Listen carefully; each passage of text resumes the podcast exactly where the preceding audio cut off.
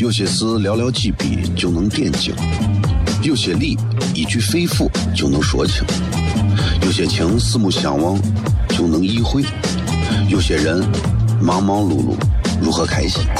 每晚十九点，FM 一零一点一，最纯正的陕派脱口秀，笑声雷雨，荣耀回归，包你满意。那个你最熟悉的人和你最熟悉的事儿都在这儿，千万别错过了，因为你错过的不是节目，是世界。低调，低调，Come on，脱头像？什么是脱头像？我怎么会知道？我才三岁，拜托，我就知道一点。你应该听，笑声雷雨，哈哈哈哈！因为这就是歌头秀。还有，因为他是我爸爸，哈哈哈哈！好笑吧？这就对啦。节目吧。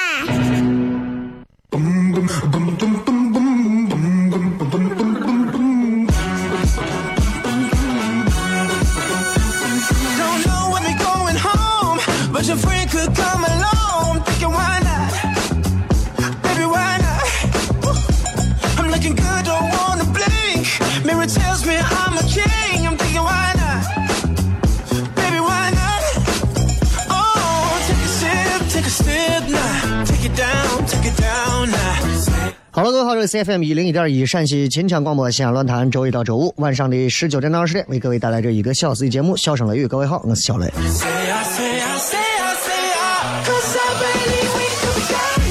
今天礼拜二了，今天跟大家在这个微博上啊，我们的互动话题非常简明扼要的一个互动话题，请问一句话说一说你有什么宝贵的人生经验来跟我们分享一下。啊，其实人生经验每个人都敢都可以说自己有，因为每个人经历都不一样，每个人都在不同的时空、不同的地点，在经历着人生当中，可能每个人都会经历到的一些东西，对吧？你比方说，我想给大家讲的一些经验，比方说，如果你没有房没有车，你不要觉得自己很怎么样不行啊，或者啥，我觉得挺好的，至少等你有房有车了之后，对吧？女娃只会说你丑。对吧？没房没车了，女娃还能说：“你看你穷的没房没车，对吧？你啥都有了，女娃都只能说你丑了。”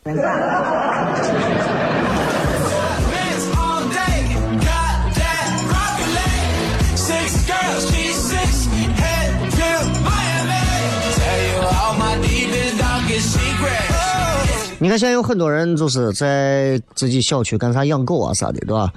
哎，我觉得现在这就很有爱心嘛。其实你看中国人啊，在生娃方面和养狗这两方面，就我来看，我觉得都不算是特别行啊。这个原因，你其实你细细的去想一下，其实是这样的：很多人都指望孩子能跟狗一样听话，啊，或者是指望狗跟孩子一样聪明，是吧？所以说，孩子可以不过脑子就生，狗可以不拴链子就溜，是吧？其实也不好，对吧？这样也不好啊。你人生经验有很多，有很多。你比方说那些经常在微博上呀或者朋友圈里头高调秀恩爱的，基本上从我看最后都分手了啊。你看看那些从来不秀的，对吧？都是单身。这里是笑声雷雨，我是小雷。稍微进着广告，咱们继续回来开始今天的节目，拜拜。有些事寥寥几笔就能点睛，有些理一句肺腑就能说清，有些情四目相望就能意会，有些人忙忙碌碌如何开心？每晚十九点，FM 一零一点一，最纯正的陕派脱口秀，笑声雷雨，荣耀回归，包你满意。那个你最熟悉的人和你最熟悉的事儿都在这儿，千万别错过了，因为你错过的不是节目，是世界。低调，低调，Come on。脱头像？什么是脱头像？我怎么会知道？我才三岁，拜托，我就知道一点。你应该听，笑声雷雨，哈哈哈哈！因为这就是脱头秀。还有，因为他是我爸爸，哈哈哈哈！好笑吧？这就对啦。节目吧。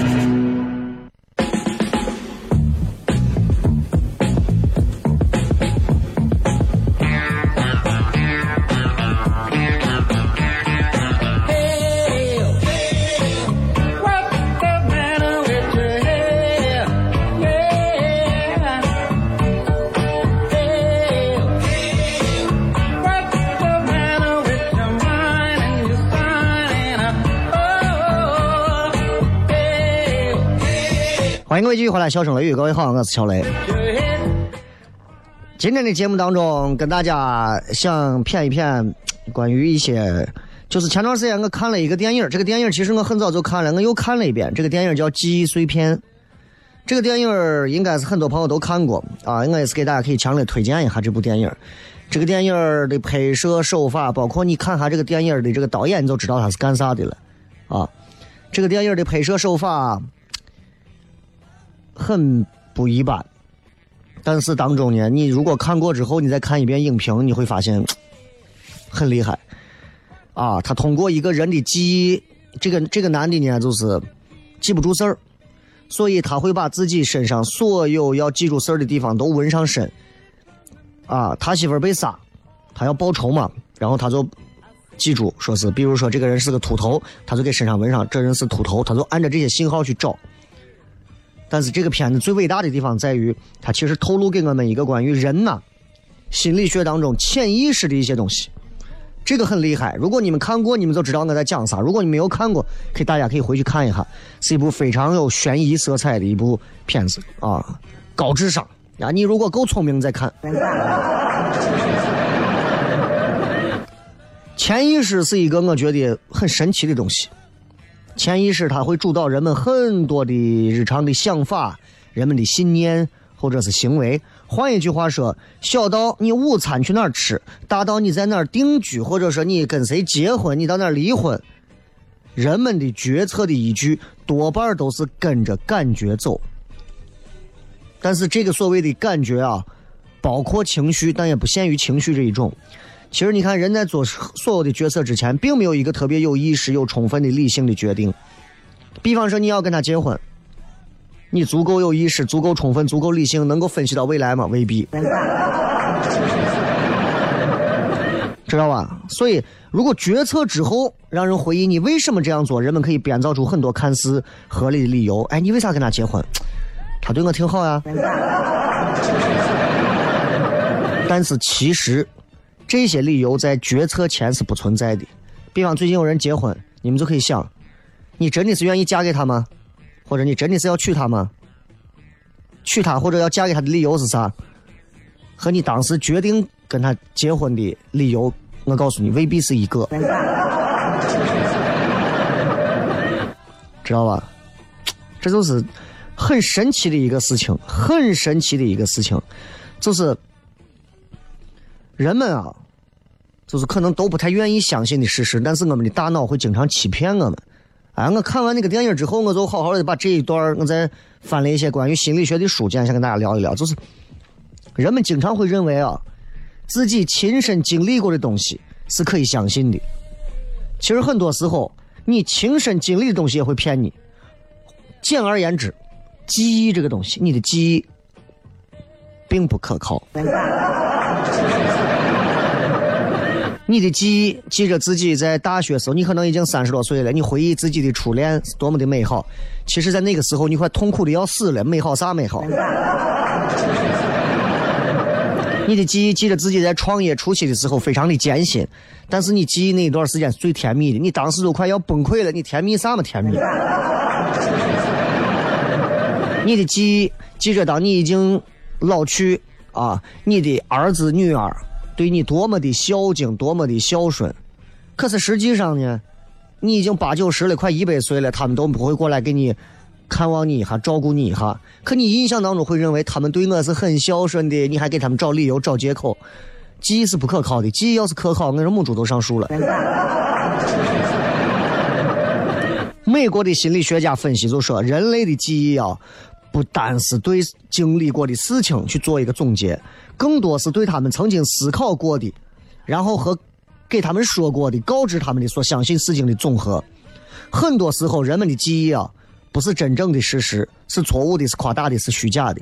比方说，比方说，你喜欢一个女娃，你跟这个女娃，你追求她，女娃对你一直反正爱答不理的，但在你的记忆当中，因为你一直喜欢他，所以你会留下很多甜蜜的、美好的。一些东西，所以最后呢，在你大脑当中就会留下虚假的记忆。年华老去，时过境迁，多少年之后，你回忆起那段，你会觉得，哎呀，当时虽然我没有追上他，但是我很快乐啊，我很幸福啊，我感觉那段是我最幸福的一段。每个人的大脑都是这样，都是这样，这种现象其实很常见，啊，就是一种虚假的记忆。就是人们经常会回忆起以前没有发生过的很多事儿，每个人的大脑都会进行那种信息的自动的组合嘛，然后会产生很多其实并不真实的回忆。比方说，有的人在回忆的时候会回忆自己童年有一台电视机怎么关都关不上，然后随着母亲的脚步声越来越近，你在电视机前心急如焚，这段记忆这么的真实，真实到最后你都无法忘怀。但是我告诉你，那是个假的。过去他们做了一个这样的一个实验啊，就是来证明人们的这个虚假记忆是怎么形成的。有一个原因是跟我们的态度和信仰在很大程度上会影响我们的记忆。他做了一个这个实验，啊，分为两个组，给他们讲了同样一个关于男的不买单的故事。有一半人听到这个故事的是这样的故事：这个男的品行不端，总是小偷小摸。另一半听到的故事是这个男的接到一个紧急电话，然后忘了付账了。这么两个事儿，一周之后，然后这两组人关于这个男的账单价格的记忆让他去回忆。第一组回忆账单价格的记忆比实际的价格会高百分之二十到二十五。第二组回忆起那个价格稍微低。这个实验的结果就清晰的显示了一件事情：我们内心对这个事情的评价和态度会扭曲我们的记忆。如果有负面记忆的话，评价的话，记忆的影响影响会更大。你看，第一组说这个人品行差，于是他不是不买单吗？你猜那个不买单多少钱？他可能就吃了一碗泡沫，那你可能会回忆，这怂是个哈怂，他不买单，他肯定至少拖了一百块钱。人们总是会在潜意识当中会加入很多和现实记忆毫无关系的东西，比方说。大多数的人都会认为，我们每一个人，我们自己呀，是聪明的，是明事理的。我们每一个人都会认为自己是行为正直、有自尊的体面人。我们真的这样吗？我们真的这样吗？当我们面对那些可能暗含着很多自己行为不合理、不道德，甚至是愚蠢的信息的时候，这种跟我们通常的自我概念违背的行为，会导致不适的那种感觉，这就是所谓的认知失调，这是心理学的一个名词。但是你知道，当一个人开始发现，哎呀，我居然不是那么聪明，我居然不是那么明事理，我也不是那么行为正直，你会有一种认知失调，你会不舒服。但是人会想办法去降低那种不舒服。你口渴了，会饿了，就是会喝水吃饭。比方说，我给你举个例子啊，你是一个拥有适度快乐、满足和一定自尊的人。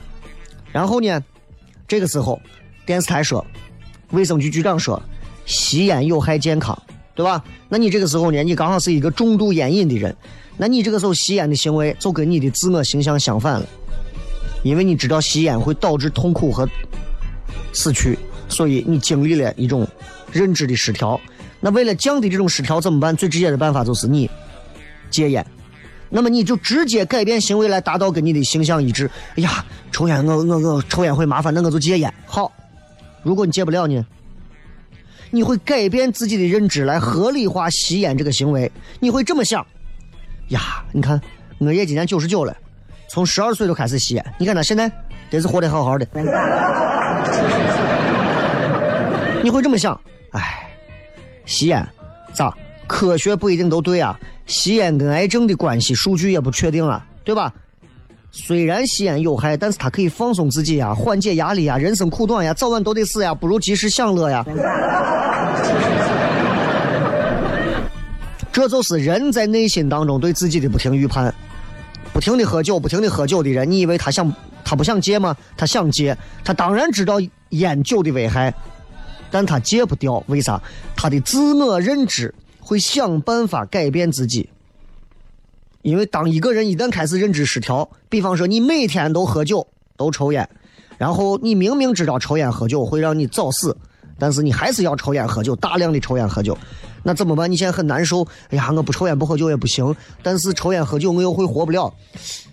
为了解决这种不舒服，你会改变你的思维方式。抽烟能咋嘛？对不？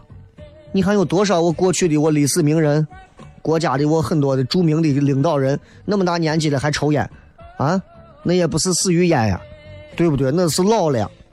你看那很多我抽烟的，有多少抽烟是抽的？我抽烟，况且我抽烟我又不开车。人就是这样，不停的通过改变自我的形象的这种认知，改变自己的思维。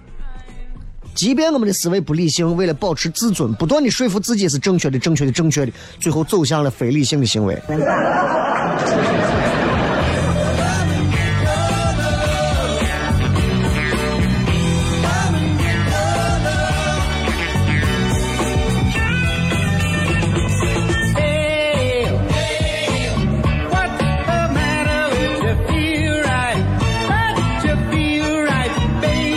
这都是这样。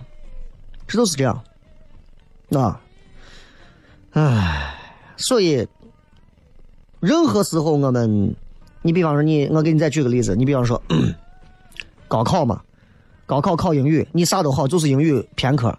那你如果作弊的话，英语就不会太低分，对不对？你就有机会考更好的大学。那不作弊，你因为英语的分考不上好大学怎么办？那这个时候身边有个好哥们儿，他愿意给你提供答案。不管你作弊不作弊，你都心想：我是一个体面的人，我是一个体面的人，我就是为了考上大学，我并不是做了一件不道德的事情。你会改变对作弊的态度，这都是人的心理。接着广告，回来片。有些事寥寥几笔就能点睛，有些理一句肺腑就能说清。有些情四目相望就能意会，有些人忙忙碌碌如何开心？每晚十九点，FM 一零一点一，最纯正的陕派脱口秀，笑声雷雨，荣耀回归，包你满意。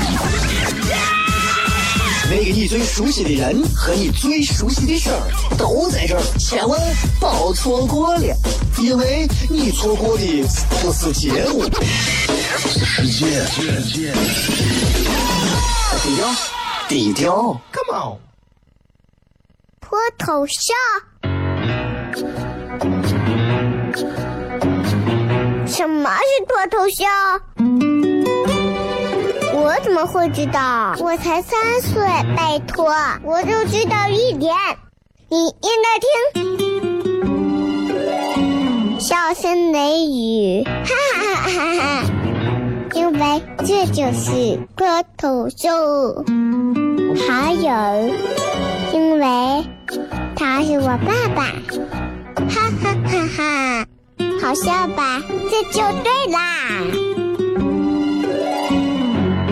听节目吧。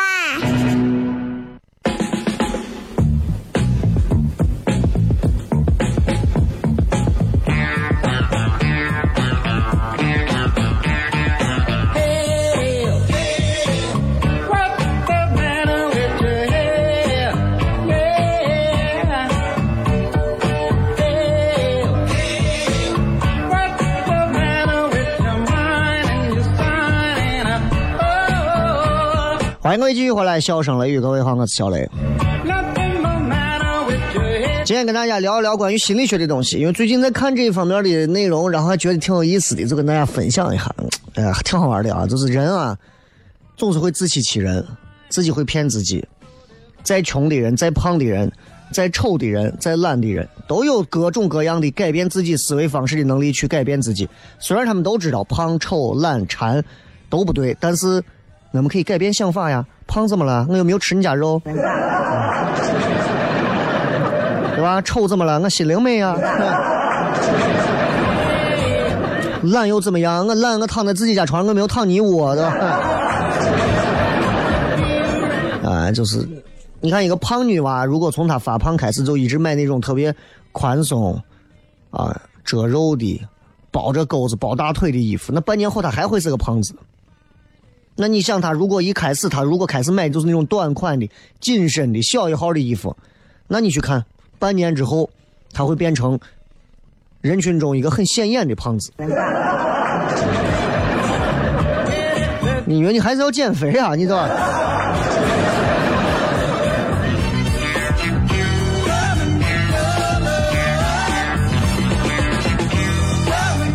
很有意思，真的很有意思，很有意思。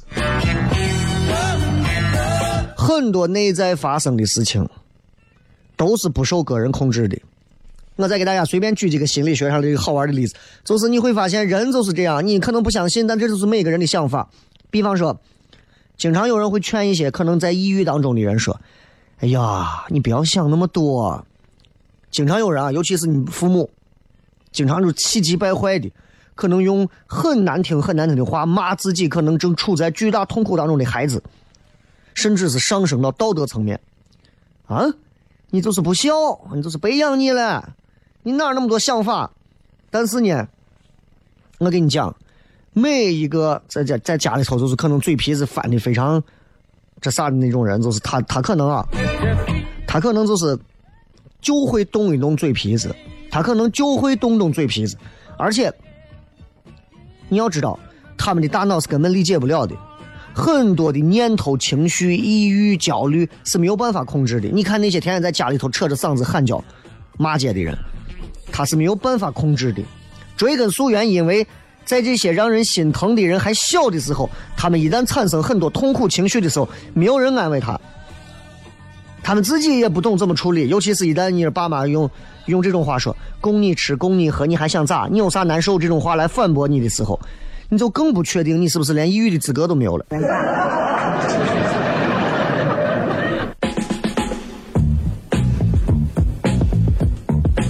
所以今天跟大家讲关于心态这个东西啊，可能有时候会有点深。我再换一个方式跟大家继续讲。如果我从爱情的角度去切入心理的这个问题，你就会更明白的理解我今天要跟大家表达的意思。比方说，比方说。不愿意相信，我跟你说，爱情的本质其实是啥呢？荷尔蒙水平的一种波动，就是这样啊。所以你看，每一次结婚都海誓山盟，有的结婚十八次，次次都要求说要白头偕老，那就是荷尔蒙，那就是荷尔蒙。爱情的本质就是荷尔蒙水平的波动，仅此而已，跟他这个个体的任何条件都没有任何关系。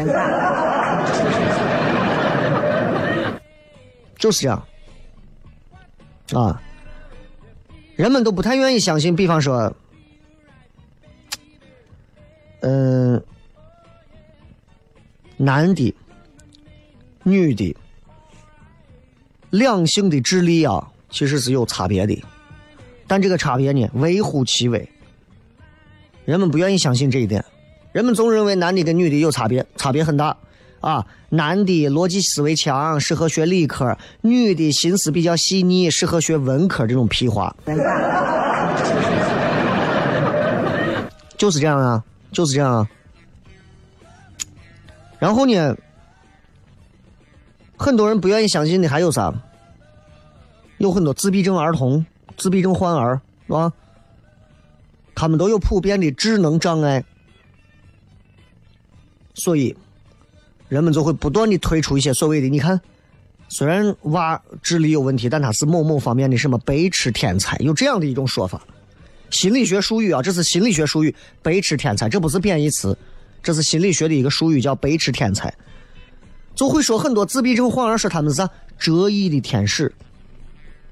你看他画的画多么的好，我给你讲，很多人只关注这个，从来不会正视这些娃们的不幸，从来不会正视。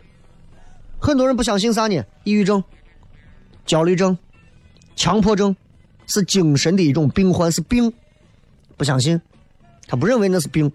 哎，你这这这随便弄一弄就好了。所以很多人身边有朋友说呀，我咋觉得我最近有点抑郁症，有点焦虑症，有点强迫症，总是想着凭着自己的一己之力就想要帮助你的同学、你的亲人，但是从来不去求助专业人士，这是现状啊，这是现状啊。比方说，现在的人们。都不太愿意相信自己的脆弱，都认为自己哎，我很坚强。所以历经每一次打击，都会假装自己很镇定，直到被彻底打垮。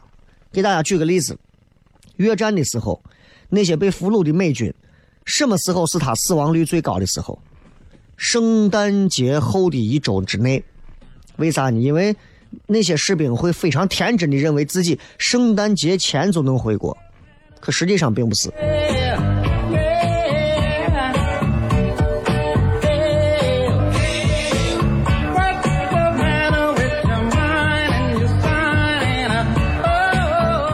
人们不相信毒品，不相信像海洛因这种毒品导致的心理毒瘾比身体的依赖性更大。人们不相信这个。说实话，我曾经。看了很多这种吸毒的片子之后，我也曾经动摇过。我说怎么可能还有戒不掉的事情？你问那种天天都要吃一碗好吃的面的那种吃货，你问他能戒掉不？有个女娃曾经就是问有没有可能完全戒除毒瘾，因为她啥呀？她想吸了之后再戒掉。为啥给她吸毒的男朋友做个榜样？哎呀，你咋可能嘛？对不对？你咋可能嘛？不愿意相信啥呢？我们每个人都是特别容易被操控的那种类型，尤其是被商家进行那种价格操控的事实。所以我们经常会买啥？认为自己得了便宜，买什么打折的商品，买贵了物超所值，质量差。性价比高。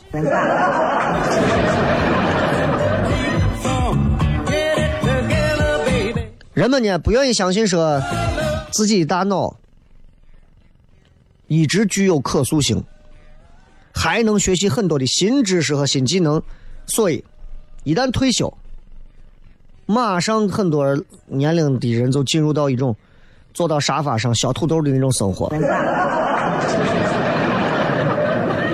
很多你们的父母啊都会这样说：“爸都这个年龄了，妈都这个年龄了，我还会学什么？我还会做什么？”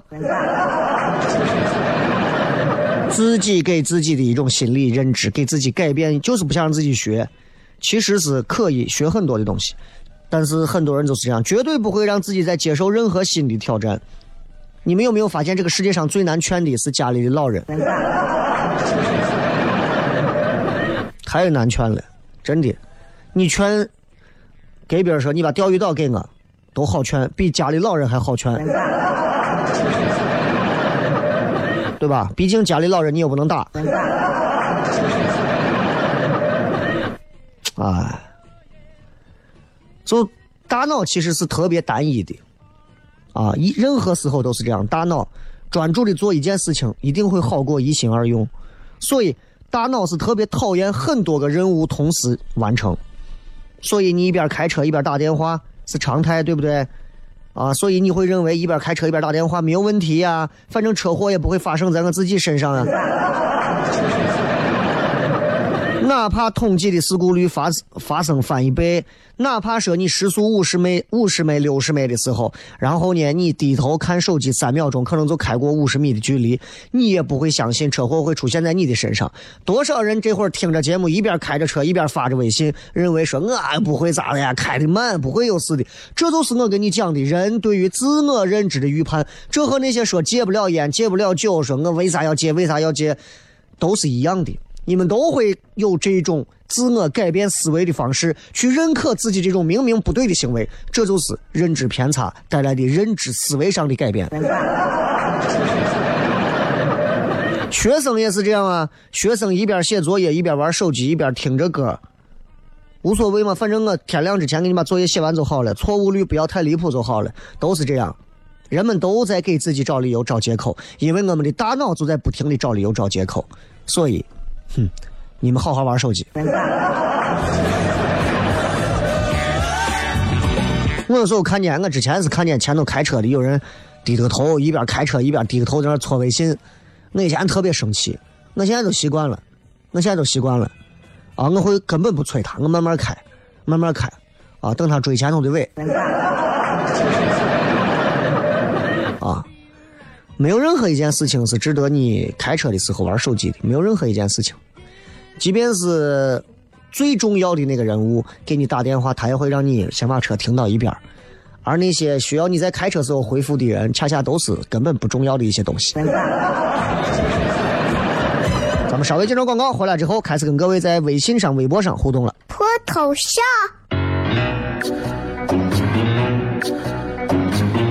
什么是脱头秀？我怎么会知道？我才三岁，拜托，我就知道一点。你应该听，笑声雷雨，哈哈哈哈哈！因为这就是脱头秀。还有，因为他是我爸爸，哈哈哈哈。好笑吧？这就对啦，听节目吧。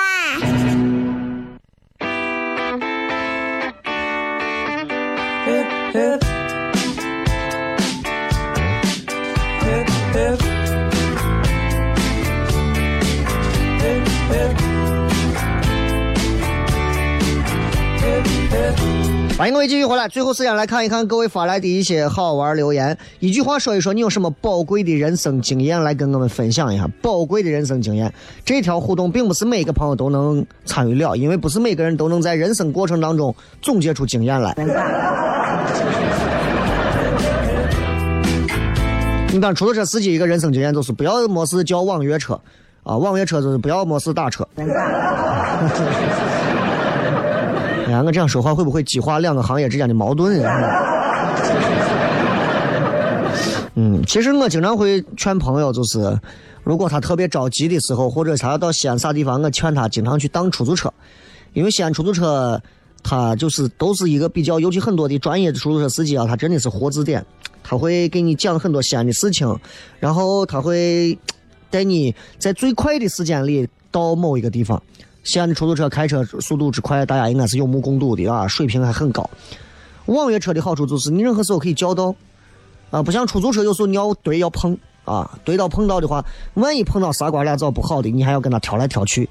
因为西安好像目前为止我就知道西安这个城市，出租车打车要讨价还价，当然不是所有的，经常很多出租车司机就是师傅你好停车，你上开车上 就行了，很少有那种司机，现在现在好很多了。啊，现在很少有那种司机先不让你上，先到哪儿到哪儿到哪儿到哪儿就这种，这个其实就不好了。当然现在好很多了啊。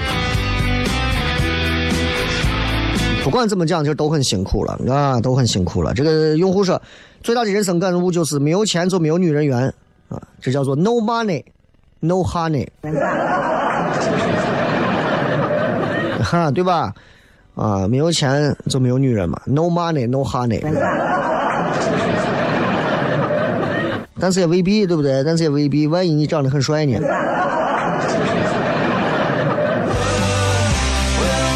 而且这个世界上现在有很多有钱的女人，对吧？欣赏你的才华。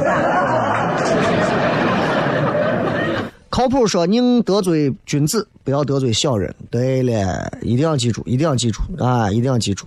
任何时候都是这样，但是人生当中你总要经历这个小人，让你知道到底什么才叫小人，对不对？他就是要这样啊。其实你问我，你问我的话，我觉得我的人生当中经历的都不是小人，他们都是君子，他们只不过在某个阶段的时候，偶尔的变成一个小人。